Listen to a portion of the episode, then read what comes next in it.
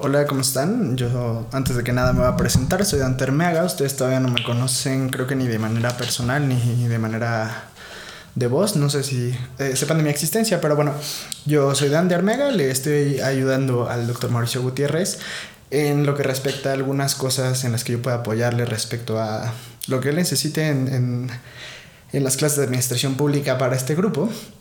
Y una de las actividades que estábamos pensando era justamente eh, tener o hablar de, más bien tener un podcast que pudiera ser como un apoyo digital para, pues entendiendo que los tiempos de la pandemia y los tiempos de cómo se están estructurando actualmente la impartición de clases en cualquier, en cualquier este, grado de estudios, pero específicamente en la universidad a veces son complicados y quizás las las modalidades en las que antes se hacía ya no son tan, no sé, no, son, no estaban preparadas para este tipo de cosas, entonces estábamos pensando en algunas opciones y nos pareció que esta podía ser una buena.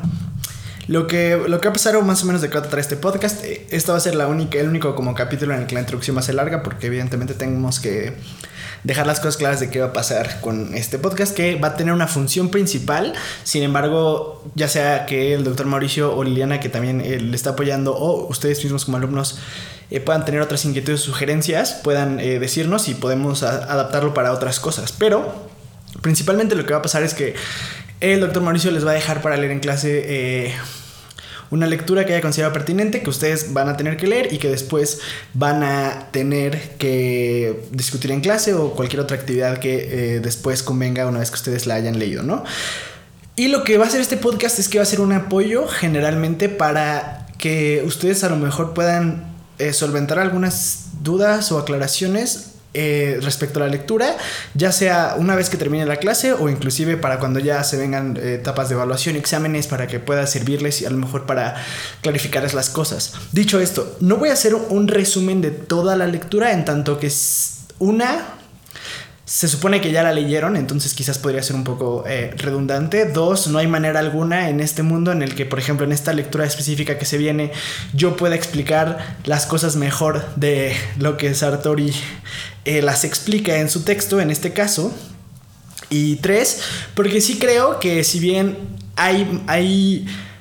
Esto tiene que ser como apoyo para estudio también, por ejemplo, sí creo que lo fundamental dentro de las ciencias sociales, si bien cada vez las tecnologías nos permiten que cada vez podamos tener diversos medios para acceder a la información, sí creo que lo primordial va a seguir siendo fortalecer la lectura y me parece que si hago un resumen total de la lectura podría ser contraproducente en, tanto que, por ejemplo, ahorita pues se supone que ustedes ya la leyeron, pero si se vieron evaluación habrá que releerla de nuevo y no quiero que a lo mejor de alguna manera piensen que este podcast va a ser un sustituto y que ya no van a tener que leer en tanto que pueden escuchar este podcast. Dicho esto, eh, no tampoco no es para nada regaño ni nada, pero dicho esto, eh, lo que va a pasar es que generalmente, o al menos yo pienso, desde mi mucha o poca experiencia en el estudio de ciencias sociales, creo que una de las cosas más difíciles a veces cuando se nos dejan este tipo de textos es buscar el inicio y establecer qué es lo que estaba, qué es lo que pretendía el autor o la autora, qué, cuál era el problema que demarcaba, por qué, por qué estaba tratando de sugerir cosas, por qué estaba tratando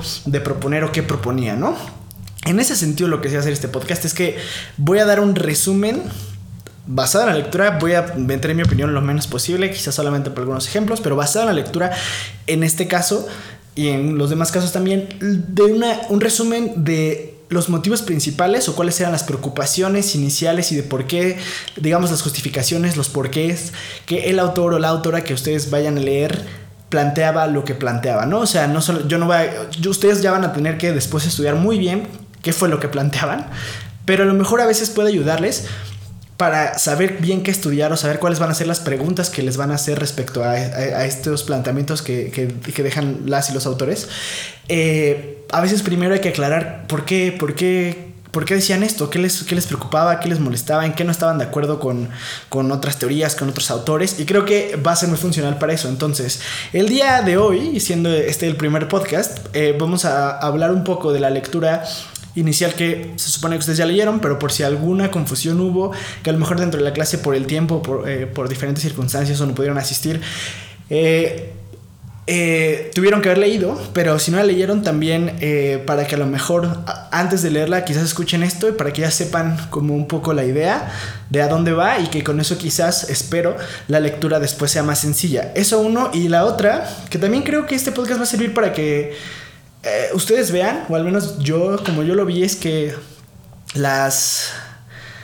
las lecturas que pueden dejar y que hay en ciencias sociales ustedes van a estar leyéndolas durante toda su, su carrera eh, de licenciatura y después, eh, y, por mucho tiempo si se dedican a esto, eh, no solamente tienen lo bonito que evidentemente a ustedes espero les guste que esto de aprender respecto a ciencias sociales, pero también tienen una cosa divertida. O sea, yo sí, yo sí creo que mientras leía este texto, yo me reía muchas cosas y, y, se los voy a ir diciendo durante el podcast. Y creo que eso también es importante, que no solamente lo lean y digan quiero, disfruto aprender y quiero aprender, o solamente lo estoy leyendo para no reprobar sino que también veamos que incluso pueden ser lecturas amenas de las cuales eh, discutir diferentes cosas. Dicho esto, vamos con este primer capítulo en el que se abordó la política, lógica y método de las ciencias sociales de, evidentemente, el teórico italiano Giovanni Sartori, y específicamente la lectura trataba de eh, la primera parte, el tercer capítulo, titulado ¿Cuál método? Ciencias sociales, ciencias naturales, es el primero del que vamos a ver.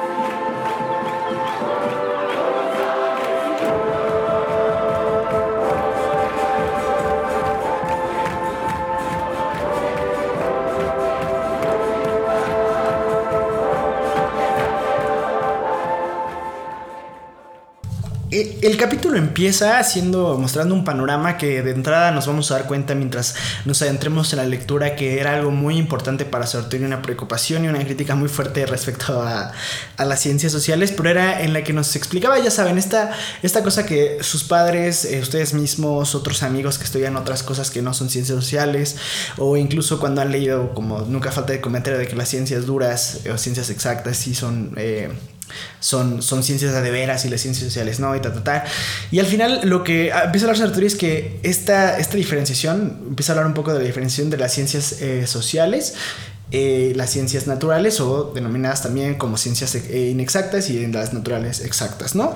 Y él empieza a hablar que aunque podrá, podría parecer que de primer o sea, de primer, de primer rebote puede parecer una, una, definición muy sencilla y que parece que todos lo tenemos claro, él dice que hay muchas cosas que a lo mejor no estamos considerando, por ejemplo, que hay ciencias de la naturaleza que se han diversificado y que ya no admiten un modelo único, por ejemplo, cosas como la geología, la zoología y la botánica, al final, si se dan cuenta, si bien nosotros las categorizaríamos dentro de las ciencias exactas, ¿no? Nosotros podríamos todos estar de acuerdo en que tanto la geología como la zoología y la botánica son ciencias exactas. Sin embargo, él dice que en realidad estas ciencias, si bien parten de una raíz fundamental de ciencias exactas, como por ejemplo la biología, la física o la química, en realidad son más ciencias clasificadoras y que al final es algo que él ve como bueno. O sea, él ve que las ciencias clasificadoras ayudan porque a pesar de que podrían parecer que parten o que solamente son como, eh, como una parte menor, entre comillas, de las ciencias, eh, entre comillas, de nuevo, de arriba, él, él, se da cuenta que este tipo de ciencias podrían ayudarnos también a, disipar algunas dudas que tenemos respecto a las ciencias sociales, porque una cosa fundamental que él entiende es que la clasificación y la sistematización ayuda y ayuda muchísimo. Y que, sí, y que justamente quizás habría cosas que tendríamos que aprender o ver respecto a estas ciencias, ¿no? Y primero nos, plantea eh, unos problemas que hay entre el significado y el, referente, ¿no? Al final a lo que siempre se busca llegar es a la observación y que esta observación nos lleve a una descripción, es decir, queremos llegar a un referente, pero esto se ve obstaculizado, el dice, por muchísimas cosas como por ejemplo eh, la vaguedad o la ambigüedad, que este tipo de cosas se dan muchísimo más dentro de las ciencias sociales. Y entonces lo que dice es que justamente eh, una vez que hayamos podido disipar las dudas, que tanto la ambigüedad como la vaguedad y estos usos de conceptos que tenemos muchas veces en ciencias sociales, que una vez que podamos disipar más o menos esas dudas, es el deber entonces de, estas ciencias desarrollar la capacidad eh, denotativa, en este caso empírica. Porque justamente lo que dice es que la diferencia con las ciencias eh, exactas es que en el caso de las ciencias sociales este referente es vago. Hay palabras con mucha connotación, a lo que vamos con connotaciones que por ejemplo si yo les hablo de democracia, esta palabra tiene mucha connotación, pueden pensar en mil cosas que ustedes entiendan como democracia, se les puede hacer una palabra muy fuerte, muy buena, muy positiva, muy negativa y, y es una palabra con mucha connotación. Y sin embargo hay poca denotación porque entonces aunque tenga todos estos significados y estos eh, simbolismos, entonces, ¿qué es específicamente? Está, está denotado de una manera quizás no tan clara y eso genera eh, muchos problemas. Aunque, sea, aunque pueda ser empírica y aunque hablen de democracia, sea una cosa que se viva en las calles y que se vea, de todas formas la, la denotación ahí, él entiende que de alguna manera, por ejemplo, puede faltar. Y en este sentido, al faltar, lo que pasa es que aunque, aunque de nuevo sea muy empírico y que nosotros digamos, no, pues es que la democracia este, está en todos lados en el mundo o de alguna u otra manera, al final lo que pasa es que el referente o lo que buscamos estudiar no queda tan claro en sus propiedades observables, ¿no? No queda tan claro qué sí debemos ver, qué no debemos ver o debemos ver, eh, de ver todo. En el caso de las ciencias sociales, el referente es el humano o como Sartori lo denomina los animales simbólicos. Ese es el referente y ahí, de ahí empieza mucho la, la, diferenciación. Porque entonces de las ciencias naturales o ciencias exactas generalmente, o más bien los referentes son objetos inanimados o con un simbolismo distinto y casi probablemente no tan cambiante, como por ejemplo en el caso de la zoología, sí, pues no es un objeto inanimado, pueden ser los animales, pero no son animales tan simbólicos, o sea, no, no, que, no, no que no sean importantes, pero en, simbolismos de que los animales no tienen tantos símbolos como nosotros, por lo tanto su actitud puede quizás ser más fácil de predecir. Y aunque parezca pequeña esta diferencia, es una enorme diferencia porque es la que después genera todas las demás, dice Sartori. Porque entonces cuando el referente es un humano, ¿no? Es una persona o muchas personas que tienen comportamientos, procesos de, eh, de, de, interacción e instituciones, ya no es una cosa, entre comillas, fija o aislable, ¿no? Ya no es una cosa como, ah, sí, el humano y sabemos que es esta cosa única, específica, aislable y que no cambia ya no es así de sencillo, más bien él dice que es una triada de palabra, significado, referente, que además tendemos que multiplicar al infinito por las personas que estén involucradas o los contextos diferentes de los que puedan ser parte una u otra persona. Él lo, él lo, denomina como un pozo sin fondo. Y hay dos puntos clave en este pozo sin fondo a los que tenemos que poner mucha atención. En este pozo sin fondo tienen lugar eh, dos reacciones indeterminables o en este caso como dos puntos precisos. Primero las relaciones causa-efecto y dos las, eh, la secuencia de primero y después. Ahorita vamos a hablar un poco de, de qué van y qué es lo que pasaba, pero en realidad lo que pasa es que Sartori plantea una pregunta interesante. Y es una que a lo largo del, del texto van a ver que es, que es, muy importante, porque las relaciones causa-efecto, vamos primero con las primeras, eh, valga la redundancia, pero son estas relaciones en las que la causa o C van a explicar entonces y van a provocar la E, que es el efecto, ¿no? Y él pregunta que si entonces se puede encontrar, se puede encontrar esta relación de, de causalidad en ciencias sociales, ¿no? Dice que pues de primer, de primer rebote podríamos eh, pensar que no, ¿no? Por los referentes que tenemos podríamos pensar que no, que no, pero lo que él busca es llamar la atención a una cosa muy importante, la diferencia que hay entre determinaciones causales y indeterminaciones causales. ¿A qué vamos con esto? Él dice, tanto en ciencias naturales como en ciencias sociales, eh, en ambos hay explicaciones causales. Es decir, en, en, ciencias sociales decimos, a ver, que un gobierno actúe de cierta manera, el efecto que causa es este, ¿no? Pasa. Así como en ciencias naturales también dicen eh, que haya tanto nivel de presión en la atmósfera causa, esa es la, la causa es la presión de nivel en, la atmósfera, el efecto es este, ¿no? En ambos hay explicación causal. ¿Cuál es la diferencia? En el primero hay determinismo, hay fenómenos naturales y en el segundo no, no hay este determinismo. Más bien al contrario, en las ciencias sociales hay un indeterminismo. ¿De a qué nos referimos con esto? Aunque él no dice que nosotros como humanos somos 100% libres y que el libre albedrío es algo que ejercemos al 100, porque claramente hay que como ya verán dentro de la carrera hay muchos modelos de, de coacción, que, que, de socialización, constructos sociales que moldean nuestro nuestro pensar y nuestras acciones, a pesar de eso, él dice que a pesar de que no, no somos al 100 eh, eh, libres, tampoco respondemos enteramente explicaciones causales. O sea, no somos así 100% libres, pero tampoco 100% vamos a responder como la, la, ciencia o como, como la gente espera que respondamos, ¿no? En las ciencias naturales, una vez que nos dan la causa, ya sabemos con certeza casi absoluta cuál va a ser el efecto. La causa en este caso en las ciencias naturales es una condición, uno, necesaria, todos necesitamos de una causa para explicar algo, y dos, es suficiente, ¿no? Si hay eh, nubes eh, muy grises, la, esa causa la necesitamos saber, pero es suficiente para entender por qué es que llueve, ¿no? Hay nubes eh, súper grises, entonces el efecto va a ser que llueva. Y la causa ya te da la certeza. Si tienes esta causa, ya tú con certeza puedes saber cuál es el efecto que va a ocurrir. Y por eso él dice que es determinista en este sentido. En cambio, las ciencias sociales hay indeterminación causal. Lo que pasa es que, dada la, o sea, una vez que nos dan la causa, no se puede saber por anticipado al 100%, al 100% el efecto, ¿no? La causa sí es necesaria porque las ciencias sociales tienen que explicar las cosas y qué causan las cosas, pero no es suficiente. Es decir, es, si bien nos va, es probable ¿Y por qué es que es probable? No, no, porque no, se estudie mucho respecto a este tipo de cosas o, porque no sepan o porque no tengan idea quienes han dado como hipótesis de cómo respondería una sociedad o una persona ante cierto tipo de acciones. Más bien, lo que pasa es que el sujeto, el referente a quien, a quien se estudia, como ya vimos, eh, puede ser imprevisible y no predeterminado, ¿no? O sea, los humanos de repente, aunque toda la lógica nos diría que tenemos que reaccionar como se tendría que reaccionar bajo la hipótesis del autor, puede, existe siempre la posibilidad de que no pase. Y ahora vamos con la segunda cosa. El, vamos ahora a la relación de primero después. En las ciencias naturales, un efecto nunca, nunca va a ir antes de la causa. Es decir, si, si hay nubes, después ¿qué pasa? Después llueve. No primero llueve y luego hay nubes. Con los humanos es distinto. Con los humanos lo que pasa, dice Sartori, es que a veces llueve, llueve sin nubes. Y no es que esto sea una paradoja, es que somos animales simbólicos y no reaccionamos específicamente a lo que sucede, sino a las expectativas de los acontecimientos.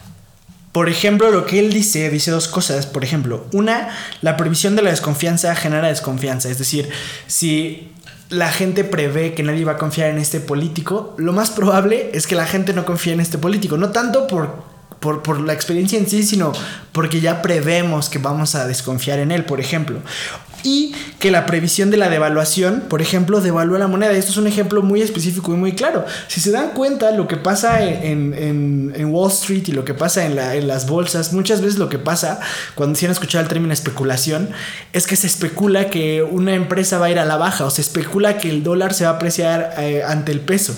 Y entonces como se especula que el dólar va a valer más que el peso, eso genera una reacción en la que entonces los, los, seres humanos, o por ejemplo los mexicanos, empezamos a comprar muchos más dólares y empezamos a depreciar nuestra moneda solo. Entonces, la misma previsión de devaluación, el mismo creer que se va a devaluar algo, lo que genera es que sí se devalúe. Y esto esto va en contra de lo que podría pasar. O sea, no, no pasa como las ciencias naturales, que primero pasa esto y luego esto. A veces acá primero pasa, eh, o sea, primero pasa, eh, digamos, lo que se suponía que iba a ser el efecto y después nos explicamos un poco la causa, ¿no?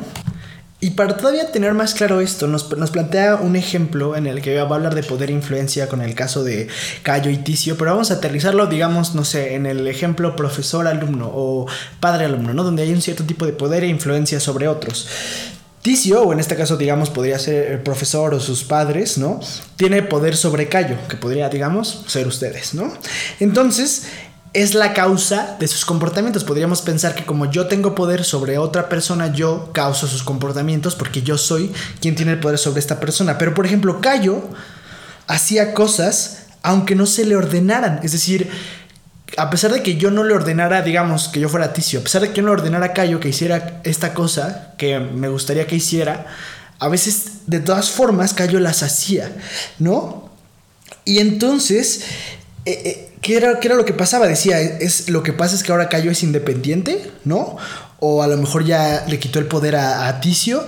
Y él dice que no, él habla de reacciones previstas. Lo que pasa es que Cayo no es que ya sea independiente que ya le haya quitado el poder a Ticio. Más bien, lo que pasa es que él prevé lo que, lo que, lo que le va a gustar a Ticio que haga, lo prevé.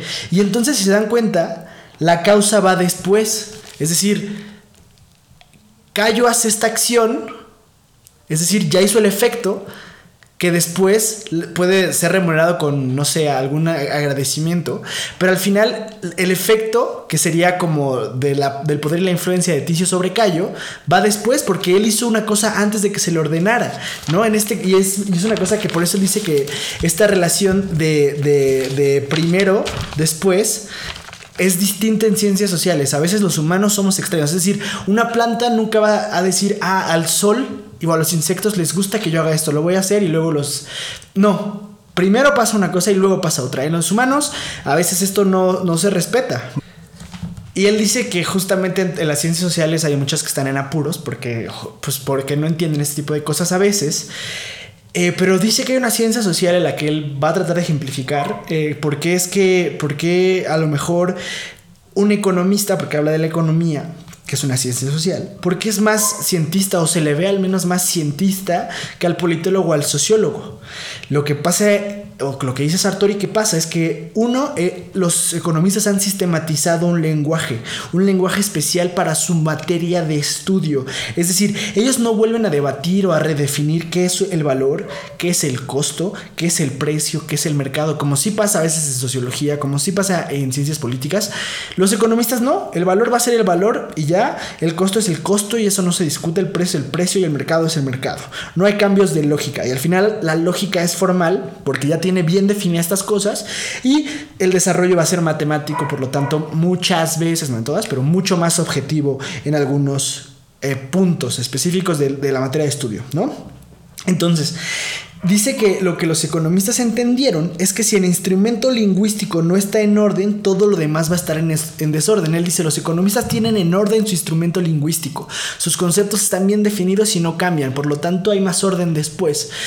Y si no tienes orden en eso primero, probablemente todo lo demás vaya a ser un desorden. Pero también dice que no solamente es porque los economistas sean muy chidos y muy listos, que sí, pero no solo es por eso, sino más bien dice que también tienen ventajas únicas. Primero, eh, ellos observan comportamientos económicos y que están guiados por un criterio identificable y constante. Es decir, ellos están viendo cosas que son, digamos, más objetivas, que más puedes identificar dentro de la realidad y que además los comportamientos eh, eh, económicos son expresables en valores cuantitativos. ¿Qué significa esto? Cuando ellos hablan de mercado o de valor, por ejemplo, de una moneda, se expresa de manera cuantificable. Es decir, hay una tabla de que te dice cuánto vale el peso, cuánto vale el dólar y además tenemos unos papeles que literalmente podemos palpar par que es un peso y sabemos cuánto vale ese peso. Es decir, los comportamientos económicos eh, son valores cuantitativos y eso les ayuda muchísimo también a aclarar las cosas. Ya entonces definir moneda no es tan difícil porque ya literalmente lo podemos tener hasta en la palma de nuestras, eh, nuestras manos. Y por ejemplo, las y los politólogos, aunque sí tienen que lidiar con números y, estadística y muchas cosas, lo que pasa es que ellos miden al observado, por ejemplo, la gente, un grupo social, pero con una medida que no está en ellos, esa atribución del observado. Es decir, cuando yo quiero estudiar a una población entera, yo la estoy midiendo basado en lo que yo le atribuyo a esa a esa población, a esa persona. Los economistas no, ellos dicen la moneda es la moneda y vale esto. Yo podría decir con politólogo, bueno, es que esta región y esta comunidad es así, así, y ya. Pero al final es una atribución que yo le estoy, eh, yo le estoy dando. Es decir, lo que pasa es que Sartori dice que la economía o los estudios en la economía están más avanzados justo porque son más fáciles. Y no se refiere a que sea sencillo, más bien es más fácil porque eh, el, el, objeto de estudio, no el referente, es un elemento muchas veces cuantificable y en las ciencias sociales no, y eso hace que sea más sencillo y por lo tanto, eh, pues que hayan avanzado más en este tipo de cosas. Es decir, tiene un tratamiento cuantitativo y matemático de los datos. Mucho ojo con ese tipo de cosas. En ciencia política, tanto en sociología, lo que Sartori dice que es que se debería sistematizar sus instrumentos lingüísticos, así como pasa en la economía. Y por eso, eh, por eso habla de que las ciencias sociales tienden a ser más difíciles que las naturales. Y si este es el caso, entonces se puede usar el, mismo método, porque dice que muchas veces lo que pasa es que se, obvia esta parte, ¿no?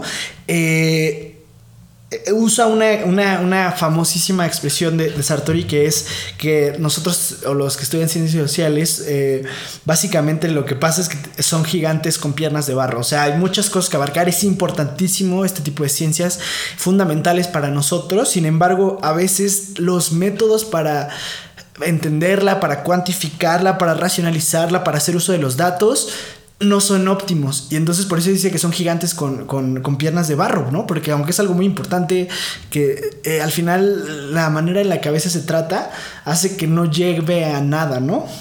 Entonces dice que necesitamos lecturas de técnicas de investigación y o tratamiento de datos estadísticos, que esto es sumamente necesario.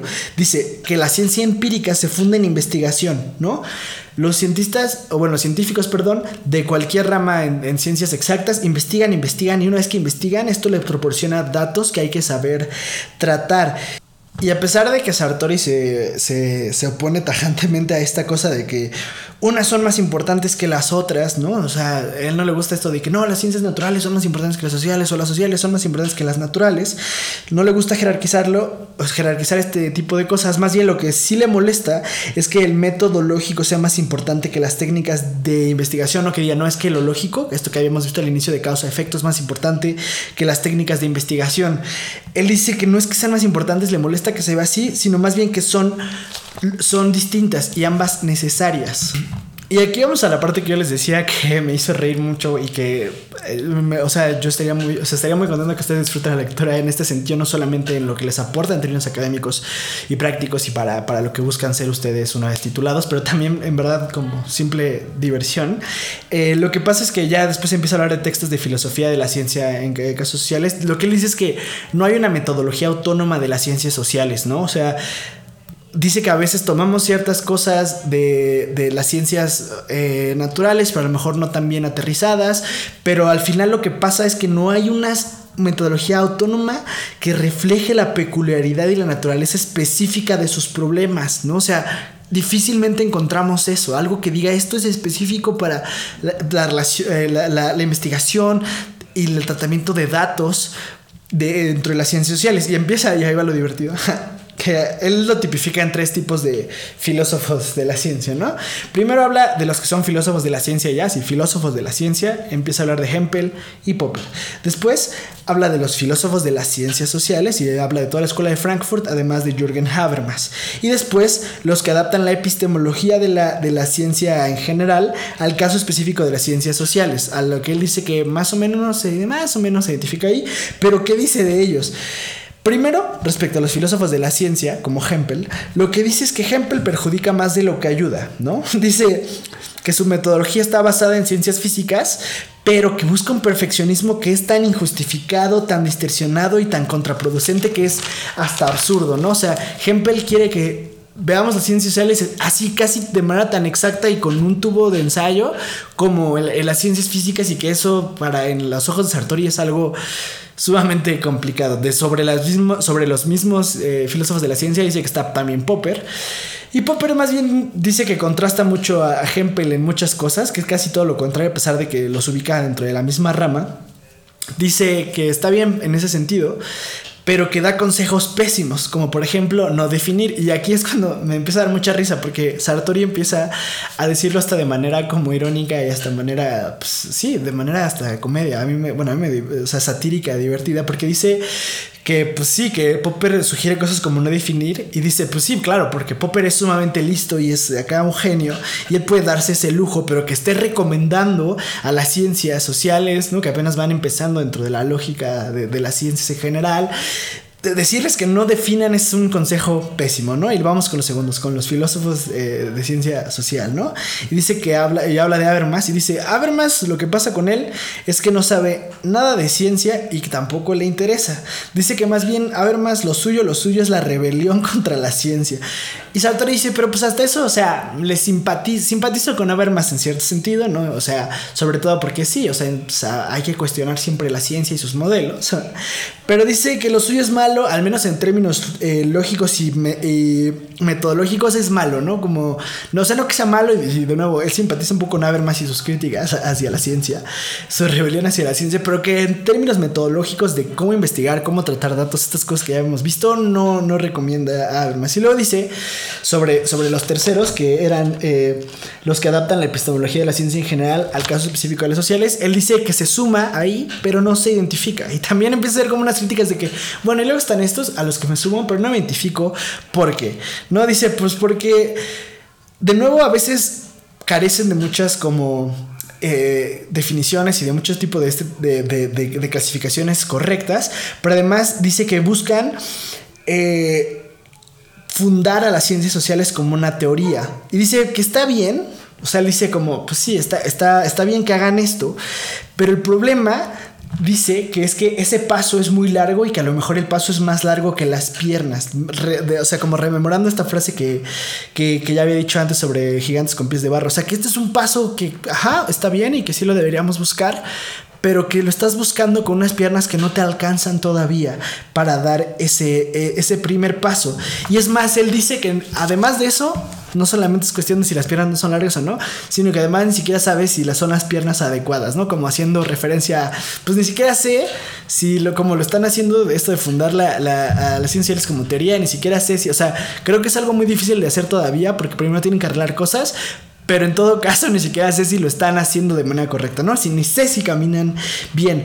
Dice que pues que además pues, también, ¿no? Hay unas otras cosillas que no le gusten y él dice así como de manera también muy irónica, pues que cuál sería el paso que él daría.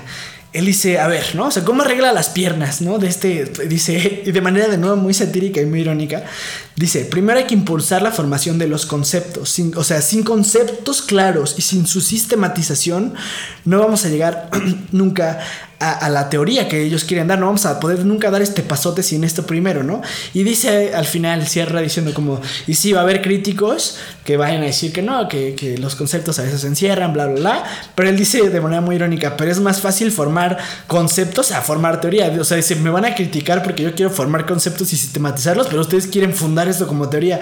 Dice que al menos eh, inmediatamente es más alcanzable formar conceptos y formar teoría. Este capítulo habla de esto, ¿no? Y, ya aquí me voy a detener porque a partir de aquí ya, ya se viene como eh, todo lo importante que Sartori hablaba de, de, la formación de conceptos y que creo que ustedes tienen que, que leerlo de nuevo o si no han leído que lo lean. Pero a lo mejor espero, espero que este podcast les haya ayudado a disipar estas dudas iniciales. Y o sea, para que no lleguen a esto de que, ah, sí, la formación de conceptos y por qué o qué. O sea, este contexto previo creo que es muy importante y explica muy bien quién era Sartori, explica muy bien las críticas que hacía, explica muy bien las dudas que tenía respecto a, cómo se estaban haciendo, cómo se hacen las cosas en ciencias sociales.